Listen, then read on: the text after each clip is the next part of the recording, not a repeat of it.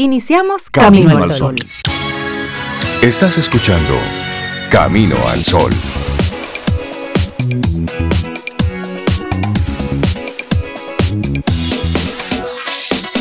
De buenos días, Cintia Ortiz, Obeida Ramírez y a todos nuestros amigos Camino al Sol oyentes. Muy buenos días. Muy buenos días, Rey, Cintia, buenos días, Laurita también, ¿cómo están? ¿Cómo les va? ¿Cómo se sienten? ¿Viste? Todo junto. bien, bien, bien. Ahí están las tres respuestas. Muy bien. Hola, Sobe, hola, Rey. Y buenos días a ti, Camino al Sol oyente, esperando que también estés así muy, muy bien. Y hoy los saludo desde el corazón. Desde el corazón. Bueno, todos los días, pero como hoy es Día Mundial del Corazón, pues hoy abro más mi ah. corazón. Oye, Los saludo desde ahí, porque siempre es como de la vesícula, del vaso, del estómago. Pero hoy es... Yo saludo del estómago muchas veces. Pero hoy es desde el corazón. Hoy es desde el corazón. Mira, me gusta esa actitud, desde el corazón te saludo. Eso suena bonito, ¿eh? Sí, suena bonito. Y tiene que ser coherente, tiene que ser de verdad. Bueno, sí. y en ese saludar desde el corazón, que sea así auténtico, bueno, pues darle los buenos días, la bienvenida a todos nuestros amigos Camino a los Sol oyentes, aquellos que conectan a través de diferentes vías, siempre desde a través de estación 97.7 FM, pero ya a través de caminoalsol.do desde hace ya un buen tiempo. Te recuerdo que visita nuestra web caminoalsol.do, que ahí siempre estamos conectados compartiéndote los diferentes contenidos. Nuestro número de WhatsApp, vamos a recordarlo, Sobe, porque ese número es importante. es el 849-785-1110. 849-785-1110. Ahí tenemos toda una comunidad de gente que vive conectados con nosotros y nos encanta. Son nuestros eh, coproductores Camino al Sol oyentes. Son los que le hacen la vida más fácil a Laura, nuestra productora. Ay, Mira Laura, tal cosa. Mira Laura, Bueno, y hoy te queremos proponer en nuestro tema del día tomar decisiones inteligentes.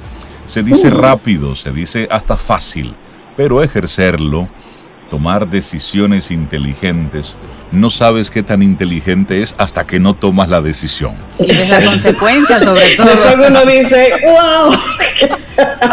Es así. Ay, señores. Y bueno, y eso pégale ahí. Mientras más calmados, más conscientes. Sí, porque es la actitud que acompaña una buena, una buena decisión. Calma, paz, para mirar todos los lados, para pensar en todas las perspectivas, hasta para pedir opinión si de vez en cuando tú no tienes todas las luces. Y luego así tú tomas una decisión inteligente que puede salirte mal, pero tú quedas con la tranquilidad, bueno, fue lo mejor que pude hacer con las herramientas y el conocimiento que tenía. Claro. Así Exactamente. Así es que con ese ánimo, con esa actitud, arrancamos nuestro programa Camino al Sol. Son muchos los temas que te estaremos compartiendo. Reinaldo, Cintia, Sobeida te dicen buenos días. Esto es Camino al Sol.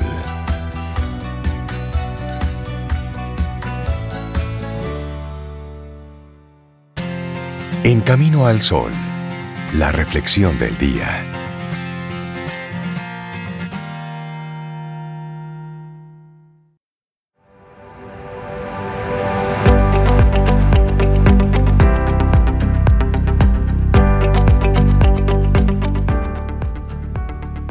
Que tus decisiones reflejen tus esperanzas, no tus temores.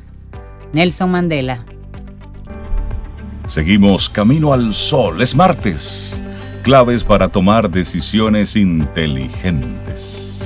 Y eso es lo que te vamos a estar reflexionando en esta hermosísima mañana. Sí, porque dominar la habilidad de elegir la opción acertada requiere práctica. ¿Y por qué no? Conocer ciertos trucos. Aquí te los vamos a compartir en Camino al Sol. Tú sabes que la toma de decisiones es como un músculo y hay que ejercitarlo, comenzando con qué me voy a desayunar, qué me voy a poner para salir. Pero una pregunta, ¿eres tú de los que se tira un rato ahí en la cama a pensar qué me voy a poner mañana porque tengo esta reunión? ¿O le dejas siempre a un amigo, a la otra persona, que sea quien elija el lugar en donde se van a reunir para tú no tener que tomar esa decisión? Con, este, con esta reflexión del día de hoy, lo que pretendemos es ayudarte a darte algunas pinceladas de luces sobre cómo aprender a tomar decisiones inteligentes y acabar con ese mal hábito de la indecisión. Ay, es porque eso es terrible. Sí, terrible. Y si el otro al final decide algo y a ti no te gusta, tú te sientes doblemente mal. Claro. Sí. Así Mira, y fíjate que en una de las cosas que más hacemos en nuestros días es tomar decisiones. Eso es constante, día a día. Desde que te levantas hasta que te acuestas. Y tu vida es consecuencia directa de cada una de esas decisiones que tomas. Cuando pensamos en tomar decisiones, normalmente pensamos en grandes y trascendentales decisiones como estudiar filosofía, una carrera que te guste, matemáticas, o casarte, o ya tú sabes, el largo etcétera. Así como sabroseado, o casarte, claro. Pero a lo largo del día tomamos otras decisiones, muchas. Desayunar, ¿qué desayuno? Reinaldo, mangú, bueno, café, chocolate. Bueno, según el día y el tiempo. Bueno, me voy al trabajo ahora, como es por Zoom, me pongo tal polocher negro, tal camiseta blanca. Son decisiones. En muchas ocasiones lo que marca las diferencias son esas pequeñas decisiones, precisamente. Bueno, pues hablemos de algunos errores que son muy comunes a la hora de tomar decisiones. No importa la decisión, hablemos de decisiones en sentido general. general. Sí, sí. Número uno, centrarte en lo que tú rechazas. No te fijes en lo que dejas de ganar, lo que en economía se conoce como el coste de oportunidad, sino en lo que puedes ganar si optas por esa opción. De esta manera no caerás en la temida parálisis del análisis, que no es más ni menos que no tomar ninguna decisión por un exceso de análisis. Por eso me encanta esta número uno, esta, este primer error identificado.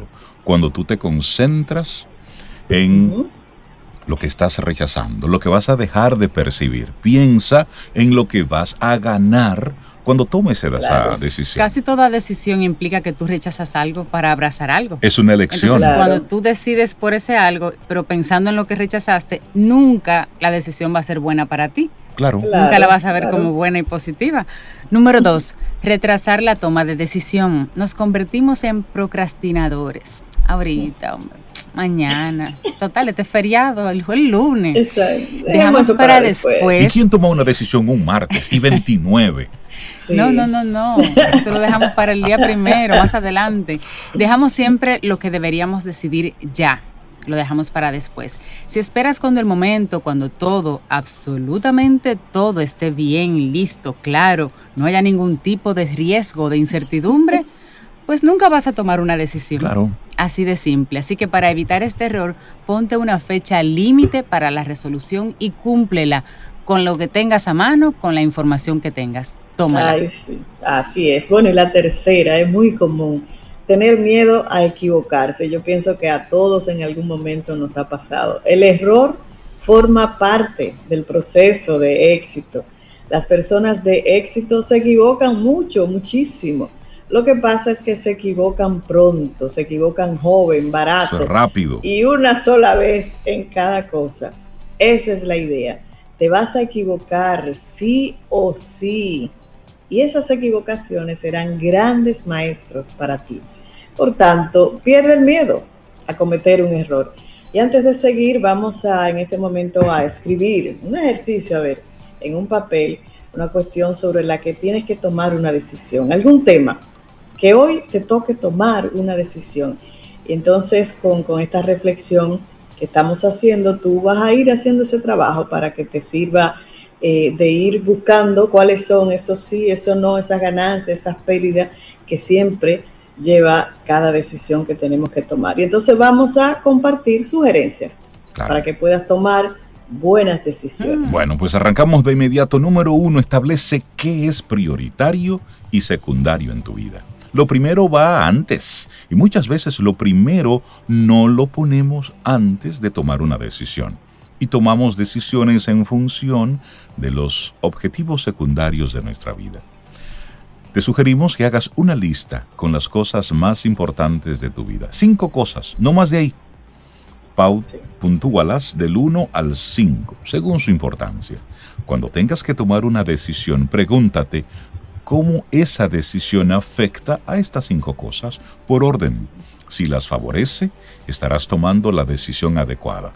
Si no las favorece, entonces estarás tomando la decisión incorrecta. Es a todo esto meterle lógica y conciencia. sí. Bueno, una segunda sugerencia, implementa un cortafuego. ¿Cómo así? Los cortafuegos serán límites que tú no vas a pasar al tomar decisiones. O lo que es lo mismo, tomas una decisión antes de tomar una decisión. ¿Cómo así? Bueno, con esto tú evitas la decisión en caliente, así rápidamente, o dejándote llevar por las emociones, y te sirve de protección. Un ejemplo, vas a una entrevista de trabajo sabiendo que menos de X cantidad de dinero, más de X cantidad de horas o menos de X responsabilidad, por ejemplo, no lo vas a aceptar, no lo harás. Ya tienes una decisión en tu mente antes de tomar una decisión en persona si se presenta la situación. Eso es. Bueno, pues aquí hay otra. Si has tomado una mala decisión, déjala ir. Salte lo antes posible. Sobe, la vida es demasiado corta para insistir en cosas que no te aportan nada. Dilo duro, así mismo es. Y, es que a veces, no solamente es, a veces tomamos una decisión errónea y esperamos que eso cambie. Y entonces nos obstinamos, nos quedamos ahí. ¿Y sabe qué pasa? Que cada día que transcurre, como has invertido más tiempo, y más en dinero y más en recursos emocionalmente, cada día te cuesta más equivocarte. Entonces esto aplica tanto a un libro que ya comenzaste a leer y no te gusta, un curso que no es lo que esperabas o una relación de pareja que no te llena. Entonces te quedas ahí. Así que toma, si has tomado una mala decisión, suelta eso, déjalo ir, suéltalo Así es. Bueno, y otra sugerencia, acepta el peor escenario posible. Esa es buenísima. Valora cuál es el peor escenario posible, real, que puede pasar realmente, de tomar esa decisión. Debe ser real porque tampoco se puede dramatizar y no nos vamos a hacer una película en la cabeza. Tiene que ser realista. Y es importante porque si estás prevenido y preparado relativamente para trabajar el peor escenario posible, y tú dices, mira, ese es el peor, pero puede pasar, y así y así y así lo puedo afrontar, entonces no tienes por qué tener miedo de tomar esa decisión, porque lo peor ya está bajo control. Bueno, y aquí hay otra que me gusta, simplifica. Quédate con dos o tres alternativas. En lugar de pensar en 50 opciones posibles, trata de reducirlas en la medida de lo posible a dos o tres. Cuantas menos opciones tengamos, nuestra mente menos se va a dispersar. Por consiguiente, tomaremos mejores decisiones. Que sí, que es bueno tener opciones, pero cuando de toma de decisiones se trata, más opciones simplifica o más significa un proceso de elección mucho más complejo. Entonces, velo pasando por filtros. Y ahí puede llegar la, la, que mencionabas ahorita, Rey, de parálisis por análisis. Exactamente. O de darle larga. Esta me encanta. Hay una técnica para ti que se llama como así, casi sobe se llama. Sí, utiliza la técnica del café caliente. Eso me encanta. Miren qué es lo que pasa. Si te llega un café a la mesa, Cintia Rey, llega muy caliente, ¿qué es lo que uno tiende a hacer? Esperar uno deja que se enfríe. Pero no mucho, ¿no? Y después te lo tomas. Yo me lo tomo. pero yo, me lo tomo así. que me queme. Yo, conozco gente como tú, Cintia, que se lo toma aunque se queme. Yo no, ella lo deja enfriar ahí y así hasta que se pone No, lo que pasa es que yo comienzo con el súper caliente, no me importa, pero, pero sí me tomo mi tiempo tomando y llega a enfriarse. Ah, no, yo no. en lo, que yo leo un correo, leo el libro, se va, se va enfriando. yo no puedo tomármelo así tan caliente, igual que la comida.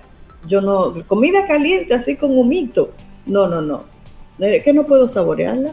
Mira, me gustaría que los amigos Camino al Sol oyentes opinaran por ahí, a ver cómo andan esos hábitos. Cogemos esa comida súper caliente, la dejamos enfriar un poco. No se me vayan por ahí, vamos con la técnica. Eso es un, eso es un paréntesis. entonces, volvemos a la técnica. El café caliente, uno normal, la gente normal a veces, o la normal, lo dejamos enfriar un momentito.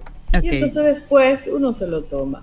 Pues con las decisiones que parecen urgentes, podemos hacer lo mismo. Por ejemplo, llega un compañero de trabajo y te dice que hay que decidir la fecha de las, de las vacaciones, pero ya. O te pregunta tu mujer, tu compañero, tu compañera, si la quieres acompañar de compras. No tomes la decisión en caliente, no salte. Esperas un poco, te enfrías y entonces tomas la decisión. Eso sí, ten cuidado y que no te enfríes tanto que te conviertas en un procrastinador, porque eso pudiera ser el riesgo. Sí, pero a veces hay que decidir rápido.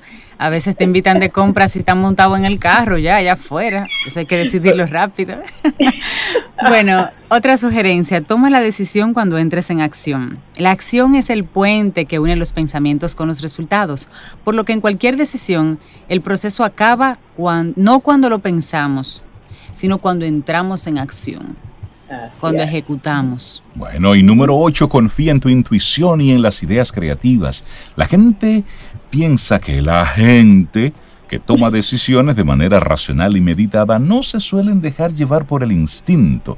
La intuición es ese pensamiento, es ese feeling que está en un plano inconsciente y que te da diferentes vibraciones según en qué pienses. En cambio, Aquí vienen los números. Según estudios en personas que por trabajo tienen que estar continuamente tomando decisiones, más del 49% se dejan llevar por la intuición. Ellos mismos dicen que la intuición se entrena. A medida que vas tomando cada vez más decisiones, tu intuición se va afinando. Y además se atreven a tener ideas creativas, con lo cual tomar ideas sabias no está reñido con dejarse llevar por la intuición. Sí, y esta me encanta, que es la novena, ya la última que compartimos. Guardar silencio. Uf, es difícil tomar buenas decisiones en nuestro frenético día a día, ¿eh? de un lado a otro, en el carro, rodeados de gente, de ruidos. Así es muy difícil.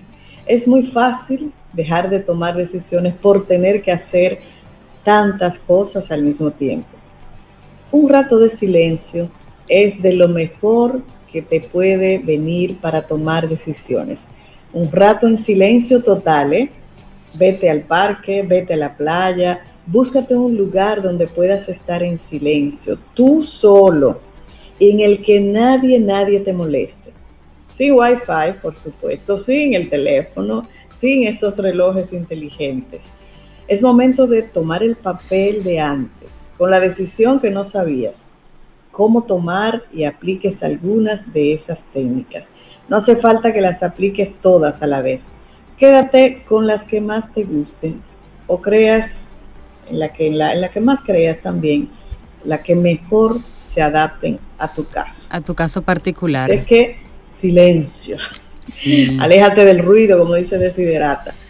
Claudio Almarcegui, un especialista en desarrollo personal, es el autor de esta reflexión que compartimos en el día de hoy. Nueve claves para tomar decisiones inteligentes. Eso se entrena, eso se aprende. Seguimos avanzando. Esto es Camino al Sol. Recuerda, caminoalsol.do. Es nuestra web. Entra ahí y comparte con nosotros. Escríbenos 849-785-1110. Es nuestro número de WhatsApp. Camino al camino, camino al sol. Vida. Música. Noticia. Entretenimiento. Camino al sol.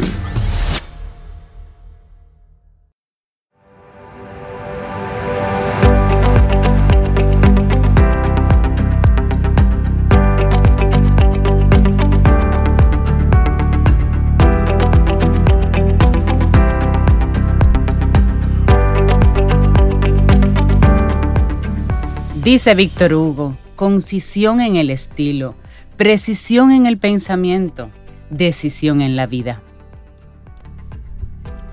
Sin comentarios. Vamos avanzando. Esto es Camino al Sol en este hermosísimo martes. Sí, si no se perfila como tú lo habías proyectado este martes, pues mire, reperfílelo de nuevo, reestructúrelo, vuelve y cuele un café. Y comience de cero. Y comience otra vez. Bueno, darle los buenos días, la bienvenida a Tirso Valdés de Holístico para hablar, sí, de esos temas que nos invitan a ponerle un drive diferente, un cambio diferente a lo que estamos haciendo. Tirso, buenos días, ¿cómo estás?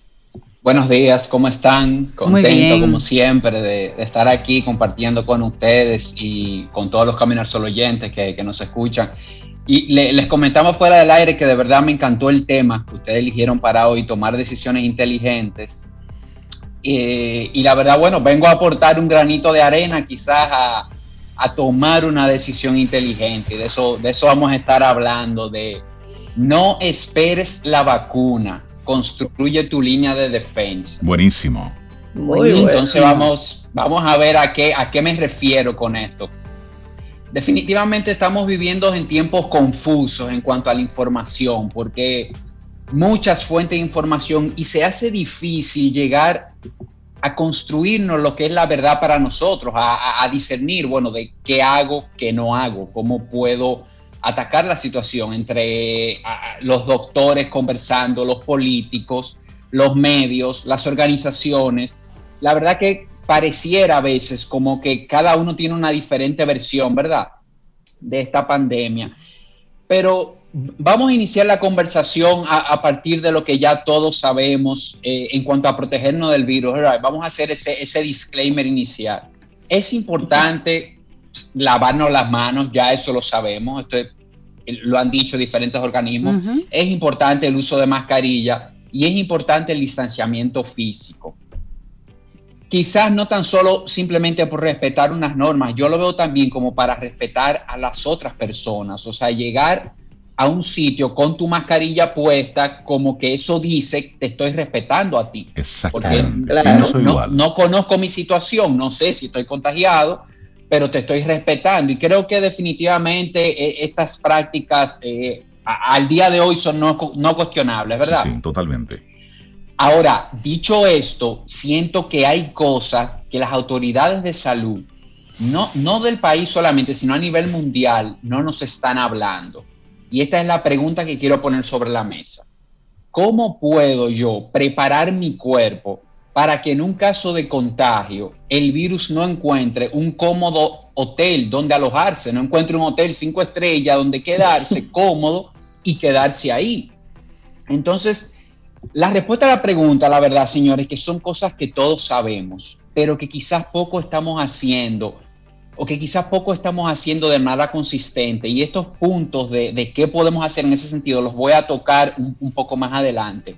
Pero a, qué viene este de, a qué viene esto de, yo conversar sobre este tema? Es que día a día converso con personas y cada vez más oigo lo siguiente. No, esto se va a resolver es cuando salga la vacuna. Y la verdad creo que hay mucha confusión en cuanto a esto y, las expectativas, señores, en cuanto a esta vacuna están bien altas, bien altas. Y no podemos dejar que, esa desesperación por volver a una normalidad nuble nuestro proceder. Y, ahí entra mucho el tema de tomar decisiones inteligentes.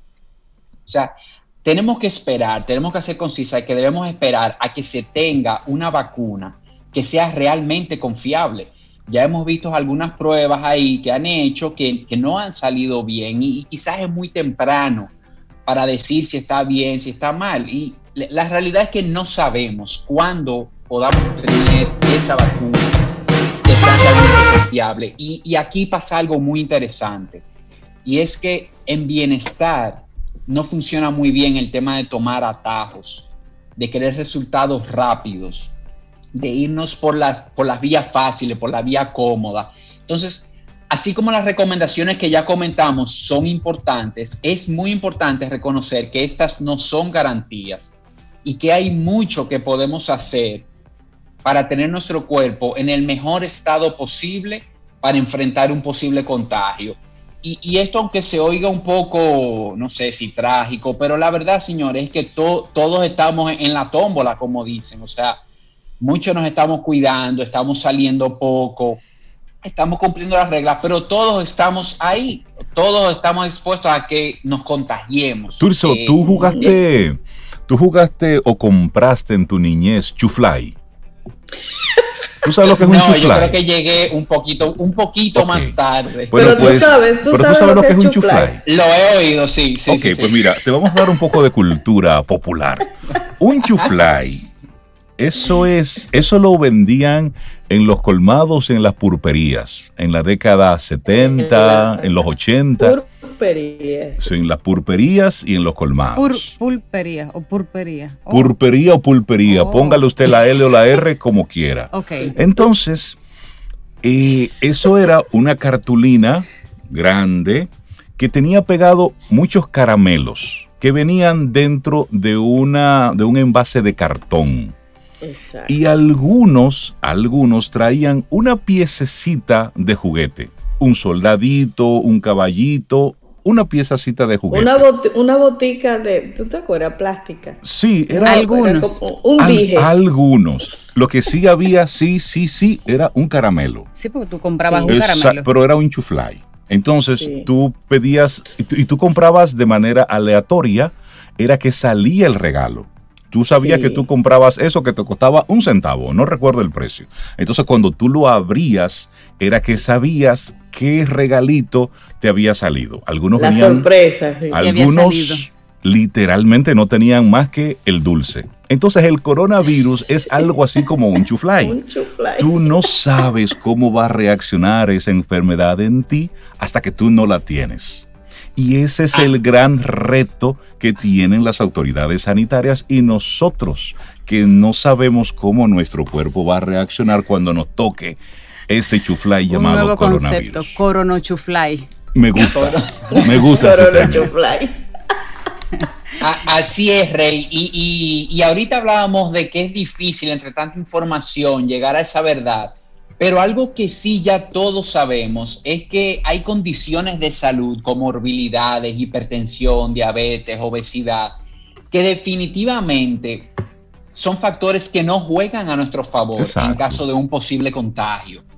Entonces, más importante que esto aún, son condiciones que van a afectar tu calidad de vida con coronavirus o sin coronavirus. Entonces, todas estas comorbilidades tienen algo en común y es que son condiciones de estilo de vida. No es una infección, es algo que usted se, se le, le llegó a usted por alguna razón que usted no controla, sino son cosas que, que usted la tiene, diríamos, por cómo vive, por, por sus hábitos. Entonces, esto definitivamente es una buena noticia. Esto es una muy buena noticia porque quiere decir que depende de ti, depende de cada uno de nosotros cambiar la suerte que tú puedas tener en este sentido. Entonces, ha- haciendo un paréntesis aquí grande, yo creo que esta es una de las principales, de los principales aprendizajes que nos ha traído la, la pandemia y es hacernos conscientes, conscientes a todos de la forma en que estamos viviendo, qué estamos priorizando, qué realmente es más importante que mi salud. A mí particularmente se me hace difícil encontrar algo, pero bueno, quizás puede ser que tu salud no esté en el, top 1, no sea lo más importante, pero definitivamente si no está en el top 3 de tu vida, qui- quizás cabe la pregunta, ¿qué estoy yo priorizando en mi vida? Entonces, definitivamente esa vacuna puede ser tú en estos momentos. O sea, ese, ese querer, esa solución que estás esperando, puedes empezar a generarla tú mismo. Y como dije ahorita, con las cosas que ya todos sabemos y con las cosas que conocemos, entonces, ¿cuáles son estas cosas? ¿Qué es lo que puedo yo empezar a hacer? Y se los voy a poner en términos bien fáciles. Respirar, agua, sueño, sol, moverte, alimentos no procesados. Y, y la idea es, señores, que es donde, donde encontramos como la piedra en el camino, es hacer cada una cosa de estas fáciles. Progreso mínimo viable. No se trata de hacerlo perfecto. Se trata de ir construyendo ese cuerpo resistente a, a que si el virus en un momento llega, no encuentre ese hotel cinco estrellas, sino que, que, que encuentre un sistema inmunológico fuerte. Entonces, respirar, por ejemplo, la pongo de primero. Muchas veces pensamos en la comida, pero ¿cuánto tiempo podemos durar sin comer? ¿Cuánto tiempo podemos durar sin respirar? Entonces, respirar es súper importante. Eh, agendar intencionalmente un par de momentos en el día en el que yo hago de 8 a 12 respiraciones profundas y respiro agua. Mantenerte hidratado durante el día. Y, y viene la pregunta de siempre, ¿cuántos vasos? ¿Cuánto? Aquí no hay nada exacto, depende de cada uno, pero entre 6, 8 vasos de agua tanto, al día. Mientras tanto, beba agua. Exacto. Tome agua, manténgase hidratado, eh, enfócate en dormir, tu sueño de calidad. Y, algo jocoso que le digo a la gente, no utilices una alarma para despertarte, utiliza una alarma para irte a dormir. La alarma es más importante que tú la pongas a la hora que te quieres dormir, porque ya de eso va a depender a qué hora te vas a despertar. Porque si, si estás durmiendo a las horas que necesitas, te vas a despertar a, a una hora que tú puedes calcular fácilmente. El sol, señores, tomar sol, tomar sol. Si bien mucha gente tomando muchos suplementos de vitamina D y tomando más miligramos y más unidades, y sí, esto es importante, pero no, no tomar sol eh, eh, eh, es lo más importante, 15, 20 minutos al día, dos o tres veces a la semana. Esto es súper, súper importante. Moverte.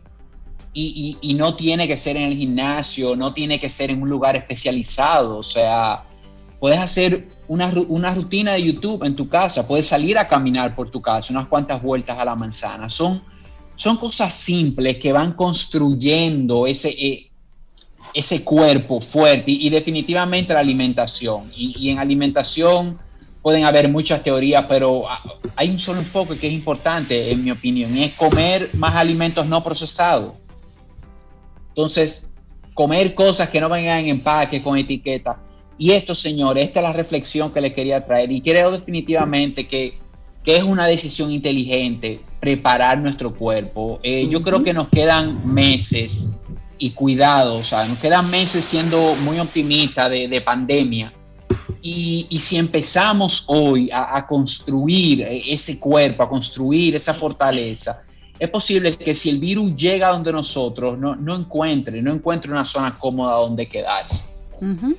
Así no sé qué les parece a ustedes este enfoque. nos encanta, nos encanta. Nos, sumamos a todo ello. Y es, y es la invitación a que cada uno asuma su responsabilidad. Por eso lo decíamos al principio del programa. Creo que desde, desde el Estado, desde el gobierno, se están dando una serie de informaciones, pero es tiempo ya de que cada quien asuma su responsabilidad.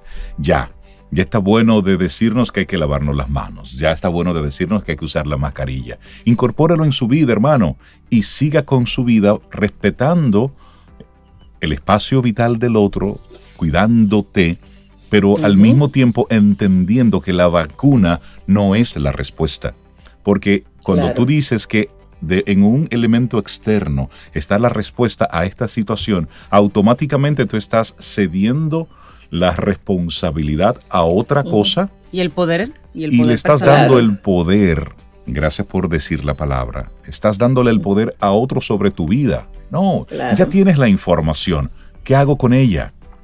¿Me voy de loca caravana los fines de semana o asumo esa responsabilidad de algo que está ahí y que la invitación, aunque haya una apertura y todo lo demás, es a que debo cuidarme más si estoy dentro del grupo de riesgo o en mi entorno cercano hay personas que yo pudiera contaminar en dado caso? Es decir, meterle a esto sentido común, pero sobre todo, y es la invitación de, de Tirso, responsabilidad, vivir con responsabilidad. Autocuidado. y una parte muy importante, Rey, de tomar esas decisiones inteligentes es adueñarme de las situaciones, hacer lo que yo puedo hacer y no dejarlo en cosas externas. Claro. no depender de lo que pueda pasar, no depender de que se descubra una vacuna, no depender de que eviten alguna medida, sino de qué puedo hacer yo, yo qué estoy haciendo hoy, eh, cosas que están en mi poder, cosas que están en mi control. Creo que es una parte importante también. Totalmente. Tirso Valdés de Holístico, la gente que quiere ponerse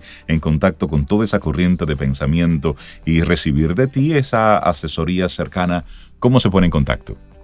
Pueden ponerse en contacto, como siempre les digo, en Instagram les doy ese solo contacto, ahí está todo, está mi, mi correo, mi página web, mi teléfono móvil y es holístico RD Esa es mi cuenta en Instagram y por ahí pueden conectar conmigo y recibir todos los contenidos eh, sobre temas de bienestar.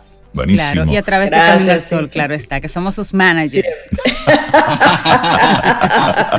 Tirso, que tengas un muy buen día. Un abrazo, Tirso. Señores, feliz día, feliz día para todos. Igual. Gracias, gracias, Tirso. Ten un buen día, un buen despertar. Hola.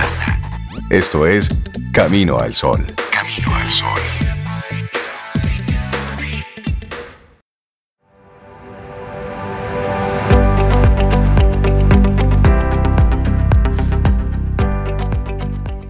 La toma de decisiones realmente exitosa reside en un equilibrio entre pensamiento deliberado e intuitivo. Malcolm Gladwell Continuamos camino al sol a través de estación 97.7 y también a través de caminoalsol.do. Momento para nosotros darle inicio a este segundo bloque de nuestro programa y los buenos días, la bienvenida a Isaías Medina, nuestro coach ejecutivo. Buen día, ¿cómo estás? Buenos días, gente linda, martes por la mañana, hiper mega ultra archi, súper bien. Igual eh, que son mentiras, ¿verdad? Pero algo queda. El cerebro no lo sabe. Ya Dalú nos explicó eso. El, el cerebro no se entera. Hola Isaías, buenos días. Isaías, ¿cómo estás? Ah, bueno, ya dijiste, Archie, no me lo aprendí. Pero todo bien, todo bien. Viendo las novedades mundiales y, y, locales acerca de la, las consecuencias de esta situación pandémica, eh, bueno, económica, obviamente, y que eh, los, las reglas del juego están cambiando, pero a la velocidad del rayo cósmico. Eso. Eso es así, eh, y los nuevos actores tomando más y más fuerza, ¿sí? Hablábamos hace 10 años de la tecnología, que era un hecho, que ya venía, ya, oye, me llegó como si fuera... Eh, los Reyes Magos llegaron ahí, todos juntos, eh, San y, la vieja Belén, todos juntos Así llegó esta imposición de la tecnología de manera pesada. Eso fue un chuflay para mucha gente, la tecnología. Bueno, sí, para mucha gente eso fue súper fácil, ¿verdad? Que esa es la connotación de un chuflay, súper facilito, pero para otros es fue difícil, avanzado. Porque no, hay algunos que no saben ni mandar un correo a esta altura del juego, se pierden. Sí, y lo duro, sí. Instagram, de Facebook. Eh, pero bueno, esa es la nueva realidad, la nueva novedad yo recuerdo que cuando muchacho, bien muchacho, los eh, radios de transistores eran una novedad, que ya eran súper eh, pequeños y entonces habían gente que, todavía se perdían en, buscar el dial de una que otra emisora. Bueno, las tecnologías sí son disruptoras todas y estas por más, porque hay una situación interesante y es que es mucha al mismo tiempo. Sí, entonces es. aprender todo lo que está pasando. Primero, identificar qué es lo que me funciona y luego aprender, pero en la medida en que voy aprendiendo, y como decía Sócrates, solo sé que no sé nada, en la medida en que tú vas profundizando, te das dando cuenta de cuánto desconoces. Entonces viene esa locura de, wow, tengo mucho por hacer, tengo mucho para aprender y esto no lo puedo detener, que creo que ha sido uno de los grandes retos que, nos ha presentado este 2020. Sin duda, sí, la tecnología ha venido a ser algo importante, vital, necesario, obligatorio de manejar, ¿eh? de manejar. Tampoco nos hagamos el, gran problema porque es una herramienta. ¿eh? Sí, sí. Es una herramienta, que está ahí. Para nosotros, eh, claro, obviamente, como el vehículo, la mayoría de nosotros no es racing, ¿verdad? Pero hay quien es fanático de la Fórmula 1. Entonces la tecnología también, hay gente fanática, fanática que de verdad le meten ganas y saben mucho de todo. Eh, la realidad es que uno debe saber un poco, un poquito nada más ¿verdad? Para uno poder no sentirse que está en el desierto ni que es el, el más bruto del mundo. ¿eh? por suerte hay mucha información gratuita hoy día que no hay que pagar por ella para aprender un poco de esto. ¿Sí? Miren, jóvenes de la patria, eh, yo les tengo hoy un tema que ustedes saben que lo nuestro es algo vinculado con los negocios, específicamente las ventas, donde siempre lo que procuramos es ayudar al dueño del negocio, al gerente, al director de ventas y por supuesto al mismo vendedor a que pueda eh, sonar la caja registradora. Eh, las ventas son las, es la profesión mejor pagada del mundo. Oigan eso, la profesión mejor pagada del mundo. ¿Qué hacemos, nosotros hablando detrás de un micrófono? ya tenía que decirme no, No, no, no, esto hace falta, esto hace falta, Rey. Es así. Repítelo otra Pero también hay que decir que los dueños de los negocios son los primeros vendedores. Así que, y aquí estamos nosotros. Venda su negocio. Venda su negocio. Estamos vendiendo aquí, Rey. Vendiendo. también, hay que decir que las ventas es la profesión peor pagada del mundo. Ah, caray. Sí, es una no, no quiero ser vendedor, suelta eso. bueno, porque es que depende de nosotros y de nadie más. Obviamente que dentro de estructuras de negocios formales, a más de un vendedor va a decir, Isaías, que tú dices que a uno le puede ir bien, ven para acá, para esta empresa, para que tú veas cómo es que aquí le cambian el juego a cada rato a uno. que cada vez que uno llega a unos objetivos, cuando uno llega a las metas, entonces se la cambian y se la ponen más alta, eh, qué sé yo, me quitan de las zonas buenas porque consideran, ¿verdad?, que hay zonas eh, de key accounts, de clientes muy buenos. Y puede ser cierto, ¿verdad? Puede ser que a uno le cambien algunas reglas durante la marcha y ese es el chiste de uno poder reconvertirse en la persona que uno está llamado a ser. Porque el tema siempre va a ser resolver problemas, resolver situaciones. Ese es el problema. El vendedor es un resolvedor de problemas profesionales. De hecho, no sé si lo había comentado con, con ustedes aquí, con todos, de que encontré una definición muy linda, muy buena sobre lo que es un vendedor. Es aquel que reduce ansiedades entre el comprador y el vendedor, eh, entre el productor y el comprador. Quien tiene algo que vender y otro que comprar, el vendedor es una bisagra que reduce ansiedades. Entonces, por eso necesitamos conocer muy bien lo que estamos vendiendo y creer en nosotros. Por eso el estudio, la paciencia, el conocimiento, es el avance del vendedor profesional. ¿sí? Entonces, pero, a ver, el, el vendedor, cuando está dentro de un equipo, hay un líder, normalmente hay un gerente, un director, depende del tamaño de la empresa. El mismo dueño se convierte en gerente de ventas muchas veces, cosa que no debería ser. Eso es una de las maldiciones de los negocios pequeños y algunos que aspiran a ser medianos. Sí, que los buenos vendedores se convierten en gerentes y los gerentes lo hacen, eh, qué sé yo, más jefe, directores. Entonces a veces se pierde el buen vendedor y se tiene un muy mal gerente. Exactamente. Esa es una realidad que pasa. Eh, para que no suceda eso y para que tengamos equipos muy fiables y muy productivos, es el tema que tenemos hoy día, que es una especie como de, de pilar, una mesa de cuatro patas, ¿sí? Se puede trabajar con tres, es lo mínimo que necesita, ¿verdad?, para hacer una mesa, pero con cuatro les más sólidos, ¿sí? El cuaternario es la solidez completa. Entonces, esto que le voy a comentar ha sido analizado mucho por muchas personas en todas las culturas por lo menos que he tenido el chance de estudiar, de analizar en algunos países, em, países desarrollados, otros eh, que estamos en vía, pero en fin, parecería que es lo mismo en las empresas que quieren dar el salto para ser mejores y que dar mejor servicio y como consecuencia que la, que la caja registradora suene más rápido. La número uno, señores, escuchen esto, esto no es ningún, eh, digamos, eh, ningún secreto. Sí, es la comunicación, pero eso se ha hablado hasta la saciedad de diferentes ópticas. ¿Cómo le digo yo al, a la persona, al equipo que colabora en el equipo de ventas, las informaciones?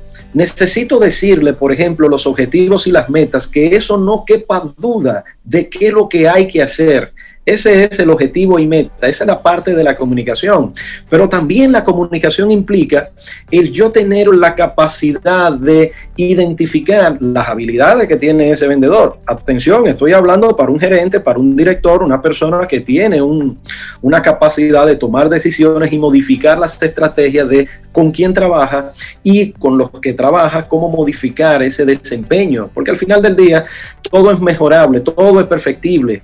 No somos perfectos perfecto, de ninguna manera, por mejor que usted sea, por mejor vendedor, por mejor gerente, es perfectible, todo se puede mejorar.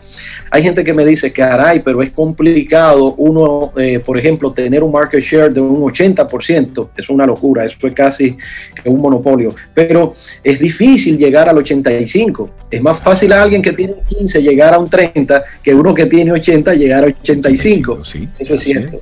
Eso es correcto. Eso es parte del análisis que deberíamos hacer dentro de las empresas, ¿verdad? ¿Qué es lo máximo que puedo yo conseguir dentro de este ambiente competitivo en el país, en el lugar que me ha tocado? Por eso hay empresas que ven las grandes oportunidades en la exportación para poder aumentar la cantidad de producción o ventas en general, ¿verdad? Porque hay mercados que se saturan de alguna manera. Hay muchos dueños de negocios que quizás no hacen el análisis y le dan para allá con todo y hacen a veces inversiones que la rentabilidad está dudosa y que la recuperación está ahí al borde, ¿verdad? Porque hay veces que no se toman decisiones sino muy emocionales, no muy racionales y le dan para allá. Entonces, la comunicación es el primer pilar. Estoy hablando, atención, con el gerente de ventas que necesita comunicar muy bien para dónde es que vamos en este juego de las ventas de esta, bueno, lo voy a cambiar, no lo voy a decir juego, porque hay dueños de negocio que no les gusta que le digan que es un juego. Es muy serio. Pero, es la realidad. El jueguito, ¿no? es seriedad total, ¿verdad? Porque no estamos jugando aquí el billete, no estamos jugando la reputación, no estamos jugando, bueno, la vida. La sostenibilidad, todo, claro.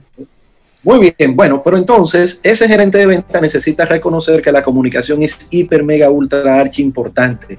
El número dos, oiga bien, y lo voy a poner en número dos, es el reconocimiento.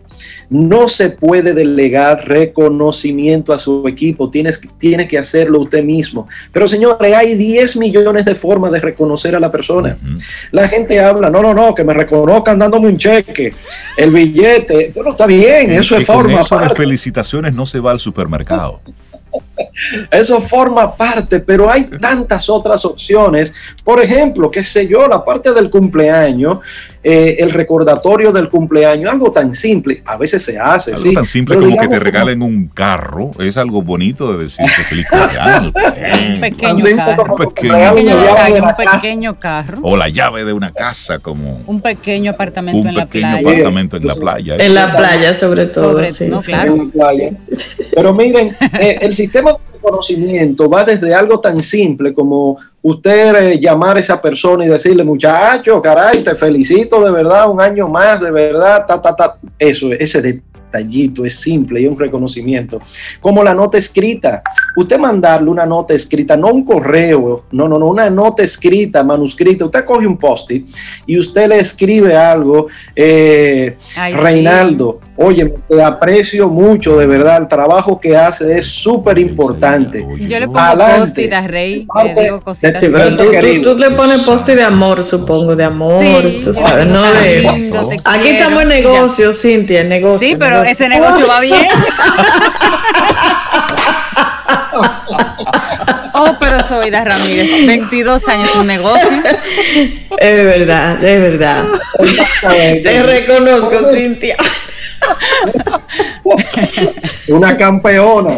Mira, eh, pero qué sé yo, hay tantas cosas simples. Eh, por ejemplo, el concepto de te agarramos. Te agarramos es algo sorpresa, eh, positivo, donde hiciste una llamada que suavizaron las negociaciones. Entonces, el jefe que sabe que hiciste algo inusual, entonces mínimamente le hace saber a todo el mundo con ese concepto de que, oye, metí agarramos muchachos, sorpresa.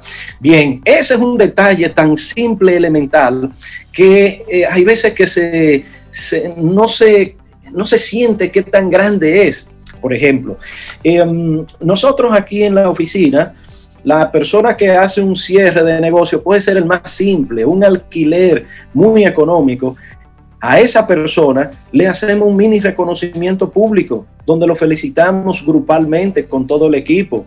Maravilloso, qué bueno, genial, buenísimo. Y negocio por negocio le vamos dando esa, esa gratificación de reconocerlo, de que está haciendo lo que tiene que hacer. Entonces eso ayuda muchísimo al equipo también, porque parte de lo que todo el que está vivo necesita es reconocimiento. Sí, eso eleva la moral, la moral del grupo. Sí. Pero claro, y mucho, mucho. Así que ese es el pilar número dos, pero le digo dos rapiditos. El desarrollo personal y profesional, señores. Eso hay que propiciarlo. Hoy día no se vale decir que no sé. Hay tantas cosas gratis. Por supuesto, atención, hay que discriminar porque hay mucho gratis que es fatal, ¿sí? que es muy malo que no sirve. Entonces hay que tener esa capacidad de discriminar, de discernir para poder elegir si es gratuito, ¿verdad? Claro, lo gratuito, de hecho, no existe. El que te da algo y muy bueno gratis es buscando, ¿verdad? algo de ti. Algo está esperando de ti. Sí, el tema es que si decides conseguir información, siempre vas a encontrar desde los gratis hasta pagar por buenas informaciones, una empresa que te ayude a capacitarlo, a coacharlo, a lo que sea, pero que no falte esa eh, esa base del desarrollo personal y profesional. Son los dos. El profesional es el training típico. Ven acá, mira las ventas, 1, 2, 3, 4. Estamos en esta industria. Mira cómo se comporta, mira los números. Pero también el personal, en la parte del el emprendimiento, el autoemprendimiento personal, ese, ese, esa capacidad personal que tenemos de pararnos. Tiene un nombre ahora que le han dicho en los últimos años, resiliencia, pero eso ha existido de toda la vida. Toda la vida. Y eso hay que hay que ayudar a la gente a reconocer el nivel de resiliencia que tiene, porque todos nosotros en alguna área de nuestras vidas somos resilientes. Nos hemos parado tantas veces se ha necesitado, ¿verdad? Y el gerente necesita entender de que esa estructura que es del ser humano necesita ser mirada, atendida. Y finalmente, señores, el último pilar es el empoderamiento, ¿verdad? Hay un dicho aquí, un parte de la filosofía de patio que utilizo es de que, sí, porque hay filosofía muy elevada y hay otra de patio, ¿verdad? Como aquella que dice, eh, eh, como el guineo, eh, engordando para morir pelado. Esa es una filosofía de patio y hay que analizarlo bien. Aquí como el guineo. yo nunca había oído eso. Ah, bueno, pues para que lo sepa. Aquí como tan chiquito, también usted ha escuchado eso. Nadie lo quiere, eso sí, eso sí. Nadie lo quiere. Como el pan caliente, que también, ese sí todo el mundo lo quiere. En fin, el tema es que eh, el concepto de empoderamiento, lo que le decía de la filosofía de patio es, nadie muere para ser semilla. Eso es una filosofía muy popular. Entonces usted como gerente necesita soltar la soga para que el vendedor sienta que tiene un espacio en el cual no tiene que estar llamándolo a cada rato para tomar una decisión. Eso claro. ¿verdad? Que tenga, que desarrolle la mentalidad de líder en ese vendedor. En fin, esos son cuatro pilares que trabajamos dentro de los esquemas de, de negocios de los equipos de ventas para que sigan avanzando porque siempre es mejorable, siempre somos perfectibles en todos. Excelente, bueno, Isaías Medina, me encantó el tema que propusiste en el día de hoy, poner, vamos, soltar, y ahí están todas las decisiones. Y hoy el tema que hemos eh, hecho la invitación desde temprano en nuestro programa es precisamente a ese, tomar decisiones inteligentes. Y si tú estás en un negocio, esto multiplícalo por N, porque cada día, cada decisión que tomes debe ser una decisión inteligente porque tiene un impacto en tu negocio, porque tiene un impacto en los que están colaborando contigo, en los proveedores. Hay toda una cadena que se beneficia o perjudica de las decisiones que tú tomes. Mira, y este tema que trae, que trajo Isaías hoy, eh, pega muy bien a cualquier otro departamento dentro de una empresa. O sea, comunicar el objetivo claramente, identificar cuáles tienen las habilidades para llevarlo a cabo, reconocer al equipo, desarrollarlo profesional y personalmente y luego empoderarlo. Ese ciclo sirve para cualquier departamento. Así es. Isaías Medina. Y para cualquier aspecto de la vida. así es, así, es. Hasta con los hijos, ¿eh? imagínate. Hasta con los hijos. Tener esos objetivos claros, el reconocimiento. Isaías, Gracias por tu tema. Que quiera beber café contigo por cierto, tú y yo nos debemos unos cafeces. Así que. Ponga fecha, ponga fecha, señor. Págame. Pónganse al día. pónganse al día. y en la virtualidad, Isaías y Rey hasta se parecen. Sí, ah, sí. Mírale los lentes, mírale la barba. No, estamos alineados. la gente para que conecte contigo, Isaías. 829-884-3600. Estaríamos muy encantados de, escucharlo y de poder colaborar en lo que podamos. Eso. Gracias. Bueno. Buenísimo. Que tengas un precioso día, Isaías. Un abrazo. Vida. Música. Noticia. Entretenimiento. Camino al sol.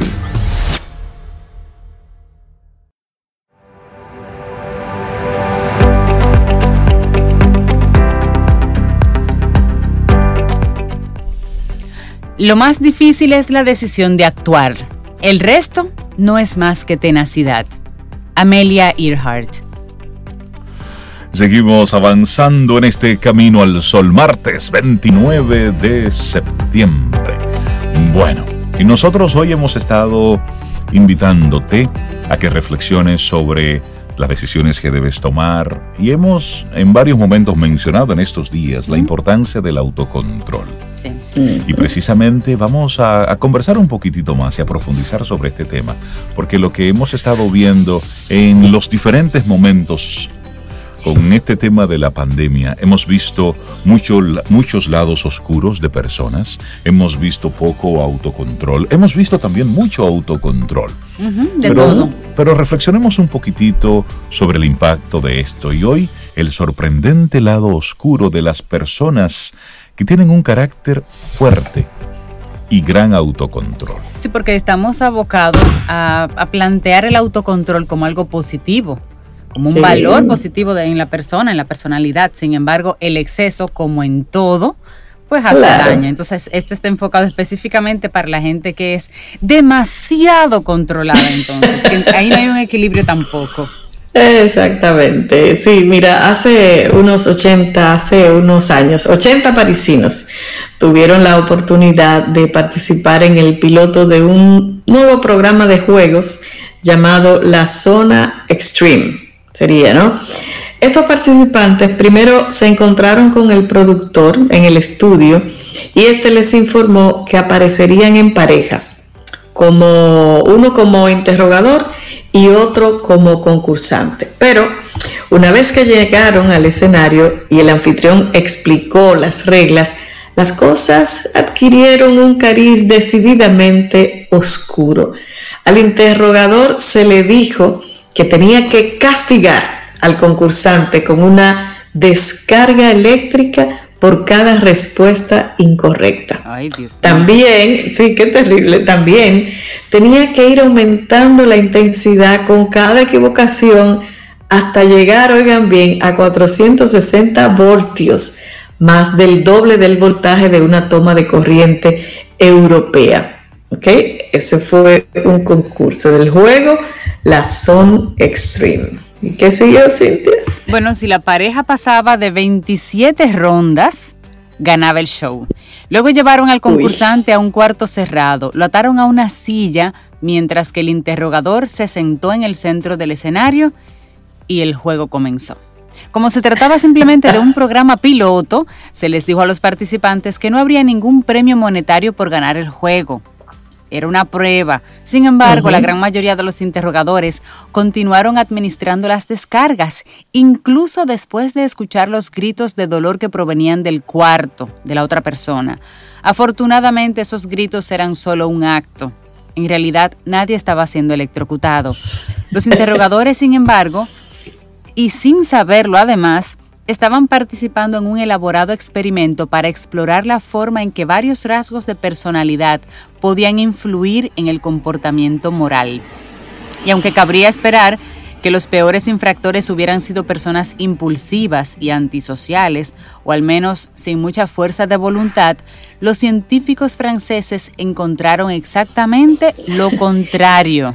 Ay, ay, ay. Oigan bien, los participantes que se mostraron dispuestos a administrar las mayores descargas también eran aquellos que habían sido identificados como las más concienzudas, un rasgo normalmente asociado con un comportamiento cuidadoso, disciplinado y moral.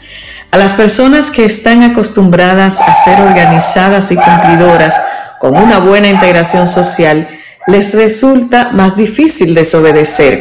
Eso lo explica Lauren Beck, un estudioso del comportamiento de la Universidad de Grenoble en Alps, que analizó el comportamiento de los participantes. Y en este caso en particular, ese perfil de personalidad significaba que estaban dispuestos a torturar a otro ser humano. Qué terrible. ¿eh? Mira, y estos hallazgos se suman además a una serie de estudios nuevos que muestran que las personas con un alto autocontrol y disciplina tienen un lado oscuro sorprendente. Es una investigación que puede ayudarnos a comprender por qué los ciudadanos modelo a veces se vuelven tóxicos y tiene importantes implicaciones para nuestra comprensión del comportamiento poco ético en nuestros lugares de trabajo y más allá. Durante décadas, Sobe el autocontrol se consideró algo exclusivamente positivo y ventajoso. Pero esta cualidad ya se está demostrando que se puede evaluar de varias formas, desde cuestionarios que evalúan nuestro nivel de autodisciplina y organización, hasta con mediciones experimentales de la fuerza de voluntad, como la famosa prueba del malvavisco que le hacen a los chiquitos. Y tú y yo, Sobe, que estamos viendo, eh, estamos viendo una serie que se llama Borgen, Ah, si recuerdas un capítulo en donde la primer ministro pues despide a su secretaria porque cometía errores o no era el nivel de eficiente que ella esperaba y le contratan a una nueva persona que es muy autocontrolada. Muy fría. Muy, fría. Ese autocontrol de hay que hacer lo que hay que hacer, lo que hay que hacer. Sin embargo, se da en un capítulo y lo contamos aquí para que vean cómo conecta con este tema. Hubo un capítulo en el que la hija de la primer ministro sale de campamento y tiene una situación emocional de vulnerabilidad y llama a su mamá llorando varias veces, Diez veces. Y la secretaria le niega conectar a, a, la niña con su mamá porque su mamá estaba en una reunión importante. Muy ocupada y le había dicho que no, nadie la molestara. Pero fíjate cómo ese nivel de autocontrol y de de cumplir lo que le dicen sin mirar esa parte porque luego la, primera ministra dijo era mi hija y llamó diez veces no una diez. Diez veces llorando. Pero usted me dijo que no la interrumpiera pero era pero sentido común por Dios. Para que veas el autocontrol lo del autocontrol. Bueno en todos los casos que hemos estado compartiendo aquí se encontró que las personas con alto autocontrol se desempeñaban mejor en la escuela y el trabajo y adoptaban estilos de vida más saludables, pues tenían menos probabilidades de comer en exceso o tomar drogas y más probabilidades de hacer ejercicio. Las mismas mediciones también encontraron que su capacidad para superar sus impulsos más básicos también significaba que las personas con mayor autocontrol tenían menos probabilidades de actuar de manera agresiva o violenta y tenían menos probabilidades de tener antecedentes penales. Por estas razones, se creía que el autocontrol contribuía a fortalecer el carácter de alguien. De hecho, algunos científicos incluso llegaron a compararlo con una especie de músculo moral que determina nuestra capacidad para actuar éticamente. Pero a mediados de la década del 2010, Liat Uziel de la Universidad de Baran en Israel comenzó a investigar qué tan importante era el contexto en la determinación de las consecuencias de nuestro autocontrol.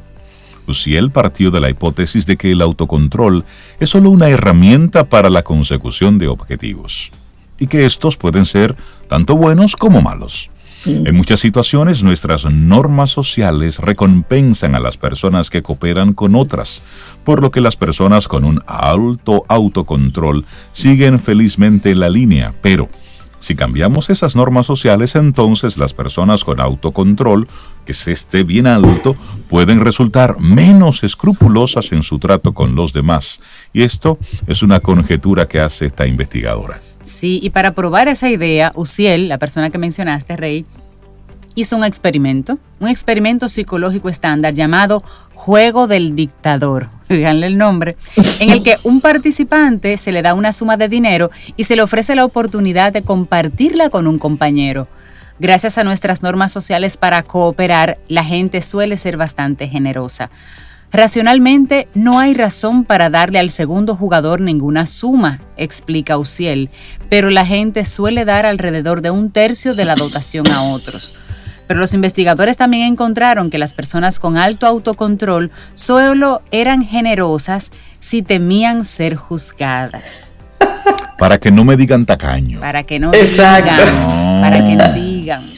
Ay, Dios mío. En su experimento, una vez desaparecido el temor al juicio de los demás, estos eligieron promover sus propios intereses en lugar de ayudar al resto, quedándose así casi con todo el dinero.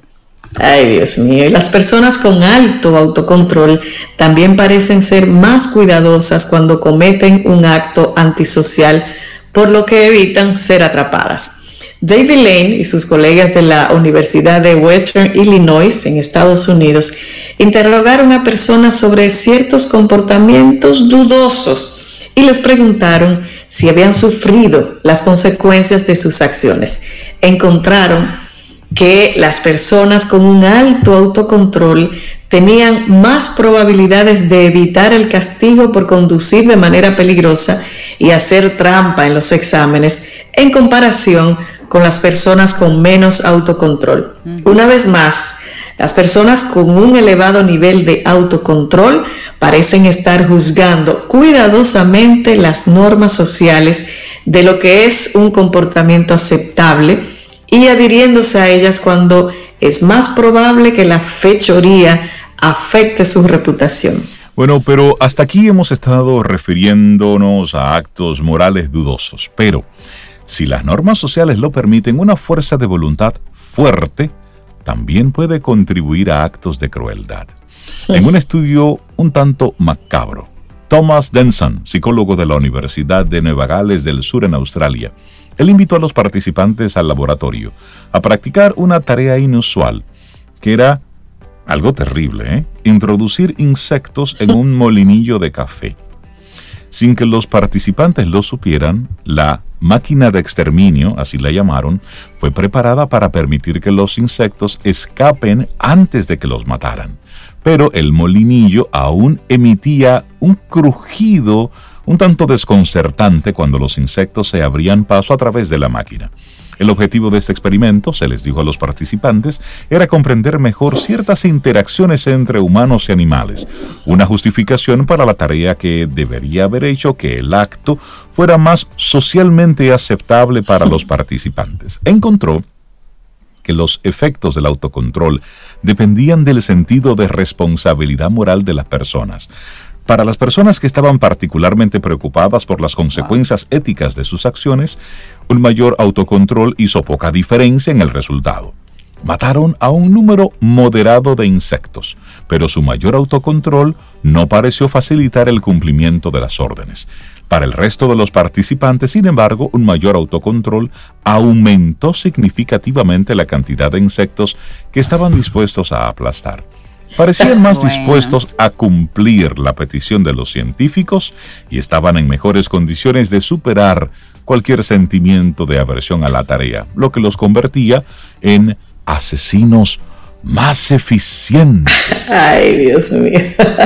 bueno, ¿eh? sí, qué terrible. Y los jugadores del juego que mencionamos al principio, la Zone Extreme, mostraron un patrón de comportamiento muy similar, solo que en una escala mucho mayor. El experimento francés se inspiró en los controvertidos experimentos de Stanley Milgram en la década de 1960 que habían probado si los participantes estarían dispuestos, oigan bien, a torturar a otra persona con descargas eléctricas en nombre de la ciencia. El experimento de Milgram se realizó para mostrar la obediencia inquebrantable de la gente a la autoridad. Pero los investigadores franceses querían saber qué tipo de personalidades eran las más susceptibles a ello. Descubrieron que los participantes con mayor autocontrol, medido a través de una prueba, estaban dispuestos a descargar unos 100 voltios más a sus compañeros hasta el punto que estos dejaban de gritar fingiendo inconsciencia o muerte. No, no, no, no, no. Es, es interesante esto, esto que estamos, con, eh, estamos compartiendo. Y eso si tú lo llevas también al plano del trabajo, laboral, al plano laboral. Mira, eh, uno de los investigadores enfatiza que esa investigación necesita ser replicada antes de que podamos sacar conclusiones generales sobre la naturaleza humana. Pero es interesante especular si rasgos como el autocontrol a nivel alto podrían predecir la participación de alguien en muchos actos cotidianos inmorales, aunque sea pequeños. Por ejemplo, eh, para Lane todo dependería de la fuerza de las normas sociales y dice, creo que estos resultados podrían generalizarse a otros comportamientos si las personas pudieran convencerse de que son delitos sin víctimas que otros mm. ya cometen. Y los empleados modelos, según lo que se puede leer entre líneas sobre este, este comportamiento es que, por ejemplo, en el ámbito laboral, los empleados modelos pueden ser los empleados dispuestos a apuñalar a un compañero, a un compañero por la espalda. No, no fui yo. Yo le dije a él que no lo hiciera, fue él que lo hizo. Bueno, pero oye, Uciel por su parte sospecha que es más probable que alguien con alto autocontrol actúe sin piedad cuando la cohesión del grupo comienza a desmoronarse, incluidas las ocasiones en las que su propio sentido de poder o autoridad se ve amenazado, o cuando se siente en competencia con los demás. En estas condiciones, por ejemplo, podrían apuñalar por la espalda, como tú lo decías, para obtener un nuevo ascenso. Si es así, podríamos entonces apreciar un poco más a las personas que nos rodean que son un poco menos disciplinadas, que son menos obedientes que el resto.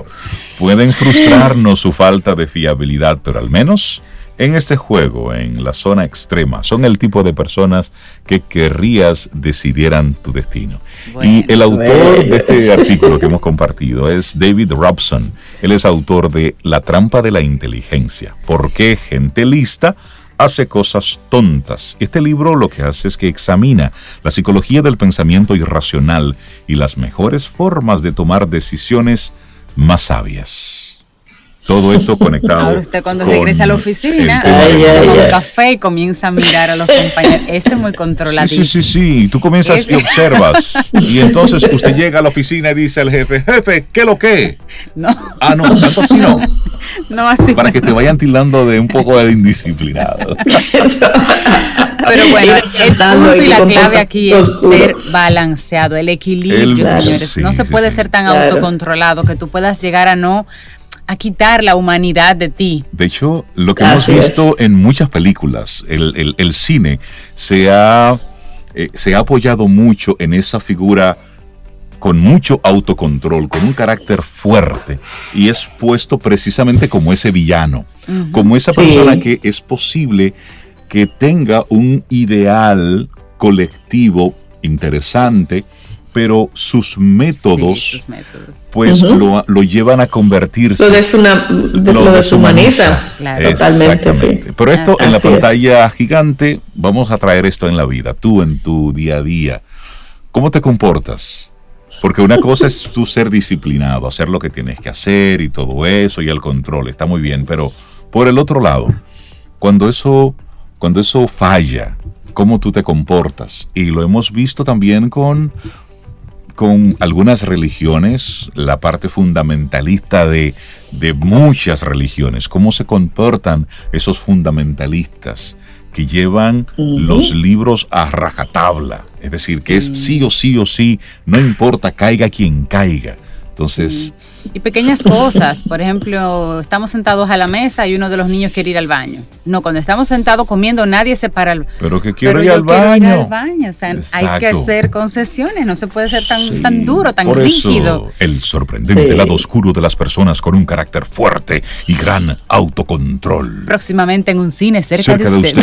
sí, porque lo puso como muy Señores, llegamos al final de nuestro programa Camino al Sol por este martes. Tengamos un día precioso. la banda deja y está servida. Si tienes un tema que una decisión importante que tomar, pues mire, tome la decisión, hable con quien tenga que hablar, utilice los métodos que tenga que utilizar, sea flexible, entienda lo que está sucediendo, tome decisiones usted por su vida sea responsable de lo que está sucediendo. Esas han sido las propuestas que te hemos compartido hoy en nuestro programa Camino al Sol. Y esperamos que hayas disfrutado del contenido del día de hoy. Recuerda nuestras vías para mantenernos en contacto. Hola arroba caminoalsol.do. Visita nuestra web y amplía más de nuestro contenido. Caminoalsol.do. Hasta, una, próxima, edición. Y pásala bien.